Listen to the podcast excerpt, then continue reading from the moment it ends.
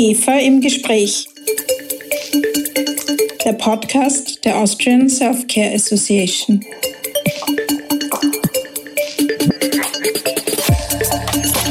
Herzlich willkommen bei unserer letzten Podcast-Folge im heurigen Jahr. Ich freue mich heute, einen ganz besonderen Gast im IGEFA Podcast Studio begrüßen zu dürfen.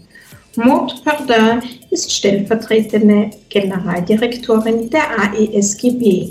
Das ist der Europäische Dachverband aller Selfcare-Industrieverbände in Europa.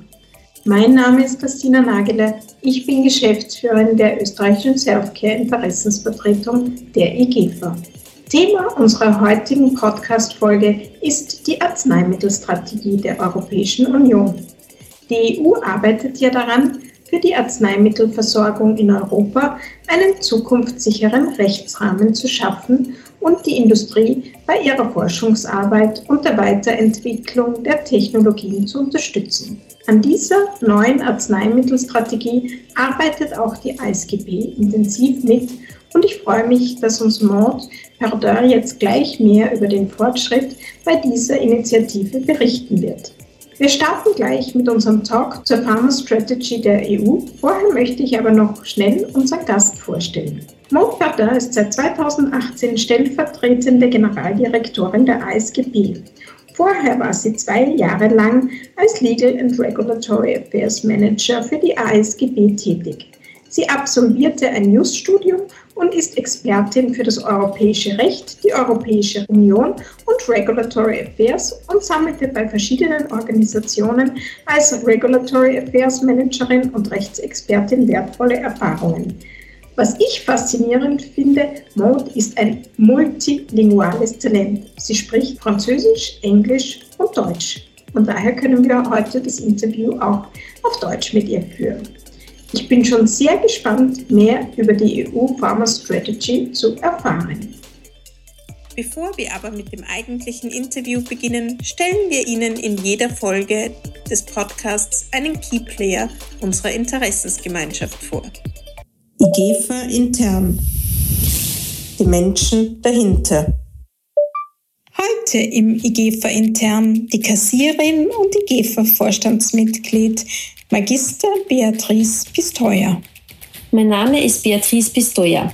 Ich bin seit vier Jahren bei der IGEFA und arbeite seitdem im Ausschuss Kommunikation und Wirtschaft und seit zwei Jahren auch in der Arbeitsgruppe Digitalisierung mit.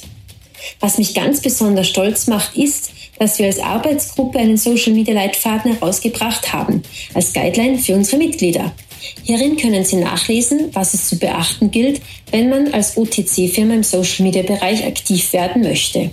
Und was gefällt dir besonders an der IGEFA? Mir persönlich gefallen neben den Workshops und Arbeitsgruppen die Mitgliedernetzwerkveranstaltungen am besten, wo man jedes Mal aufs Neue sehr interessante Menschen kennenlernt.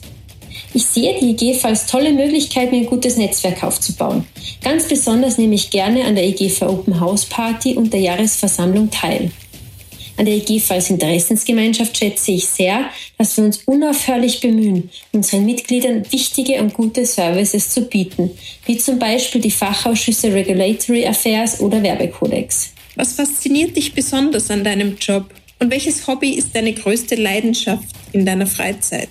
Ich leite die Marketingabteilung bei GSKG Pro Consumer Healthcare und freue mich jeden Tag darüber, gemeinsam mit meinem Team an kreativen Konzepten für unsere internationalen Marken zu arbeiten, um sie in Österreich zu etablieren. Unser Ziel ist es, die Gesundheit zu unterstützen und zu erhalten, mit rezeptfreien, apothekenexklusiven Medikamenten, die einen gesunden Lebenswandel fördern und dazu beitragen, die Lebensqualität der Menschen nachhaltig zu verbessern. Privat sind eine meiner liebsten Freizeitaktivitäten Malen, Golfen und Wandern und den Alltag hinter mir zu lassen.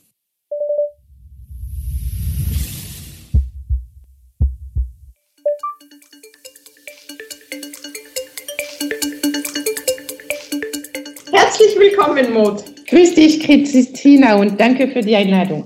Liebe Maud, kannst du uns bitte erklären, warum es bei der Pharma Strategy geht und warum diese Initiative für die Self-Care-Industrie so wichtig ist? Ja, sicher. Also es freut mich, einige Einblicke in das laufende europäische Dossier zu teilen, das seit einiger Zeit jetzt im Gesundheitswesen Priorität hat. Also tatsächlich ist die Arzneimittelstrategie verbunden mit der von der Leyen Kommission, weil sie sich mit mehreren anderen Prioritäten dieses Mandats überschneidet. Also ich spreche über den Green Deal und Bedenken also hinsichtlich also der ökologischen Nachhaltigkeit, die Industriestrategie für Europa und wie wir auf globaler Ebene wachsen und wettbewerbsfähig sein können. Es gibt auch also der digitale Wandel im Gesundheitswesen und die allgemeine Notwendigkeit, ungedeckte Gesundheitsbedürfnisse, ähm, innovative Therapien sowie hm, Zugänglichkeit und ähm, ja, Erschwinglichkeit zu bewerten. Also mit Hinblick auf das übergeordnete Ziel der Gewährleistung der Nachhaltigkeit und der EU-Gesundheitssysteme.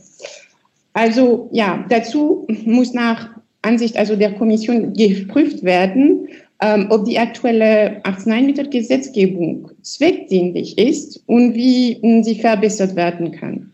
Und Selfcare-Produkte sind Teil dieses Ökosystems im Gesundheitswesen und dies wird sich sicherlich auf Hersteller, Händler, Apotheken und die Menschen auswirken, die von diesen Produkten profitieren.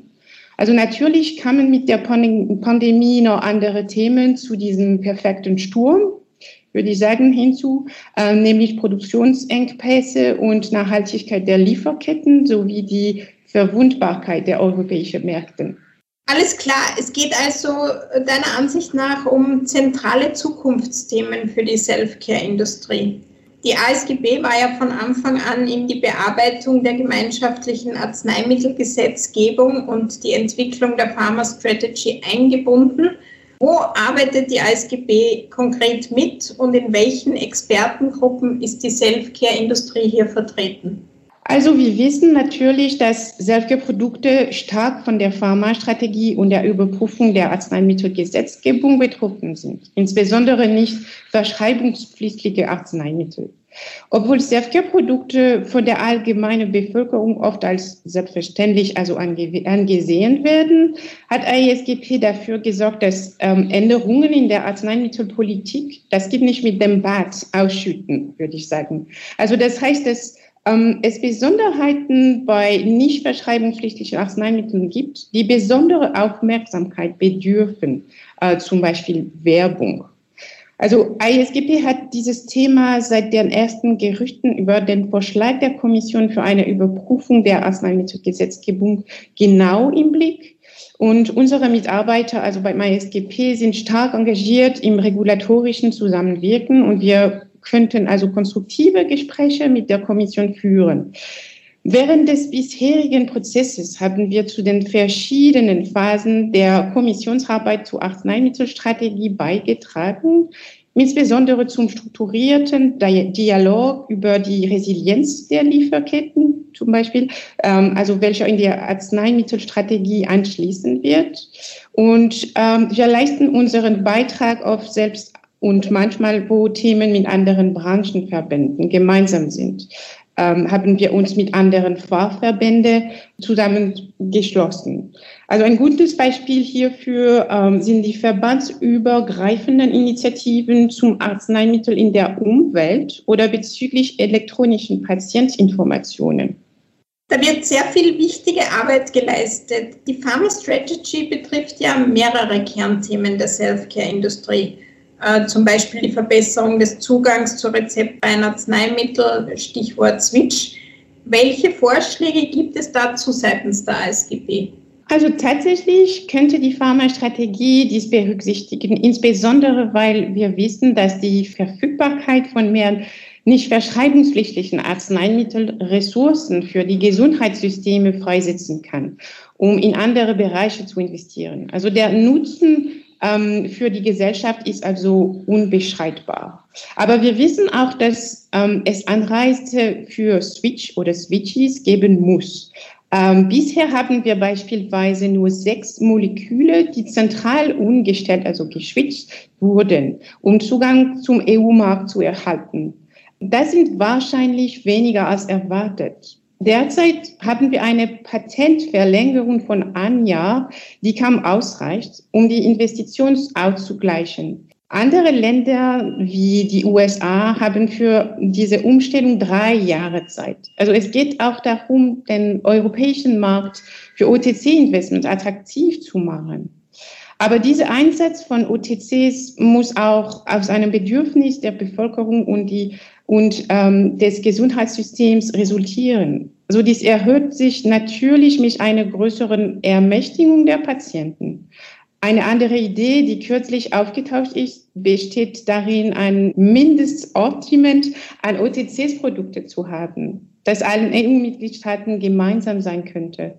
Dies könnte für Menschen, die sich im europäischen Binnenmarkt frei bewegen, sehr hilfreich sein. Danke. Auch das Thema Umwelt, Klimaschutz und Nachhaltigkeit steht da ja im Fokus. Und wie ist dazu eure Position? Also, das ist wirklich eine Diskussion, die wir sowohl intern als auch mit anderen Interessengruppen führen müssen. Als zentrale Kunst der Gesundheitsversorgung können wir uns der Verantwortung und den Anforderungen an uns nicht erziehen. Also aus diesem Grund verteidigen wir die Daten- und Beweiserhebung, um wissenschaftlich fundierte Entscheidungen mit sorgfältig abgewogenen Konsequenzen treffen zu können. Also wir, wir, dürfen nicht vergessen, dass Medikamente der Bevölkerung helfen, gesund zu werden und ein Leben ohne Krankheit zu führen. Also daher könnte die Behandlung von Medikamenten wie jedes andere chemische Produkt nur um Umweltbelange zu berücksichtigen und erwünschte Auswirkungen auf die Gesundheitssysteme und im schlimmsten Fall auf die individuelle Gesundheit haben. Derzeit haben wir gemeinsame Forschungsprojekte zwischen der Industrie und der Kommission, die sich mit der Priorisierung, Priorisierung potenziell besorgniserregender Arzneimittel befassen, also zum Beispiel Premier, das heißt also für PI, also Pharmaceutical in the Environment folgt.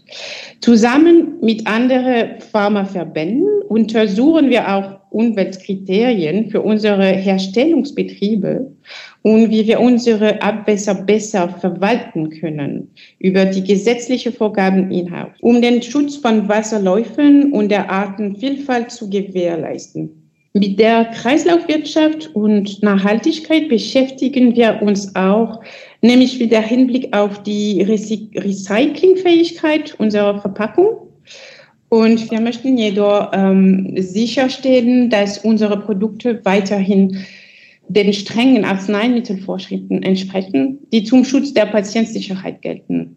Also wir brauchen unsere Produkte, um in erster Linie die Qualität, Sicherheit und Wirksamkeit zu erhalten. Ähm, darauf zählen sie die Leute, ganz klar. Und also du hast auch den Klimawandel erwähnt. Also es ist auch ein unausweichliches Thema und wir alle sind aufgerufen, also individuell und als Unternehmen dazu beizutragen, unseren ökologischen Fußabdruck zu verbessern. ISGP hat zusammen mit seinem globalen Gegenstück eine Charta für ökologische Nachhaltigkeit ins Leben gerufen, zu der unsere Mitglieder eingeladen sind. Versprechen ist drei Hauptbereichen einzugehen, Kunststoffe und Verpackung, CO2-Fußabdruck und Arzneimittel in der Umwelt. Ja, man sieht, das ist wirklich ein wichtiges Zukunftsthema. Äh, darf ich dich abschließend noch bitten, die zentralen Argumente der ASGB in Bezug auf Innovation und Wettbewerbsfähigkeit im europäischen OTC-Markt zu nennen? Ja, sicher. Also mein Vergnügen. OTC sind wahrscheinlich nicht die Medikamente, die man in einer hochrangigen Diskussion über die Pharmastrategie erwarten würde. Aber wir wissen also, wie wichtig diese Produkte für ihren Alltag sind und wie wichtig sie sind, um die leichten Symptome von Menschen mit Covid-19 zum Beispiel zu behandeln. Daher ist es nur natürlich, dass ASGP diese Vorteile hervorhebt. Und ja, also du hast recht, es gibt viele Innovationen auf der OTC-Markt, um die Bedürfnisse der Menschen und Verbraucherpräferenzen zu erfüllen. Diese sollen die Therapietreue unterstützen und Behandlungen optimieren. Aus diesem Grund ähm, sprechen wir bei ISGP über unerfüllte Bedürfnisse im Bereich Selfcare. Der Wettbewerb unter den nicht verschreibungspflichtigen Arzneimitteln ermöglicht zudem die ständige Verfügbarkeit einer breiten Produktpalette. Man stelle sich vor, es gibt in einer Apotheke kein Produkt mehr, es gibt immer eine andere gute Option für das gleiche Problem. Außerdem lag das Risiko von OTC-Innovation immer auf Seiten der Unternehmen und wurde von deren Marktbedürfnissen getrieben. Und dies war etwas, in das bisher kaum staatliche Investitionen flossen. Da wir unsere Produkte immer stärker maßschneidern wollen, fordern wir bei der ASGP agiläre Regulierungsrahmen, um einen schnellen Marktzugang zu ermöglichen. Auch für die weltweite pharmazeutische Entwicklung sind die technologischen Fortschritte der OTCs durchaus hilfreich.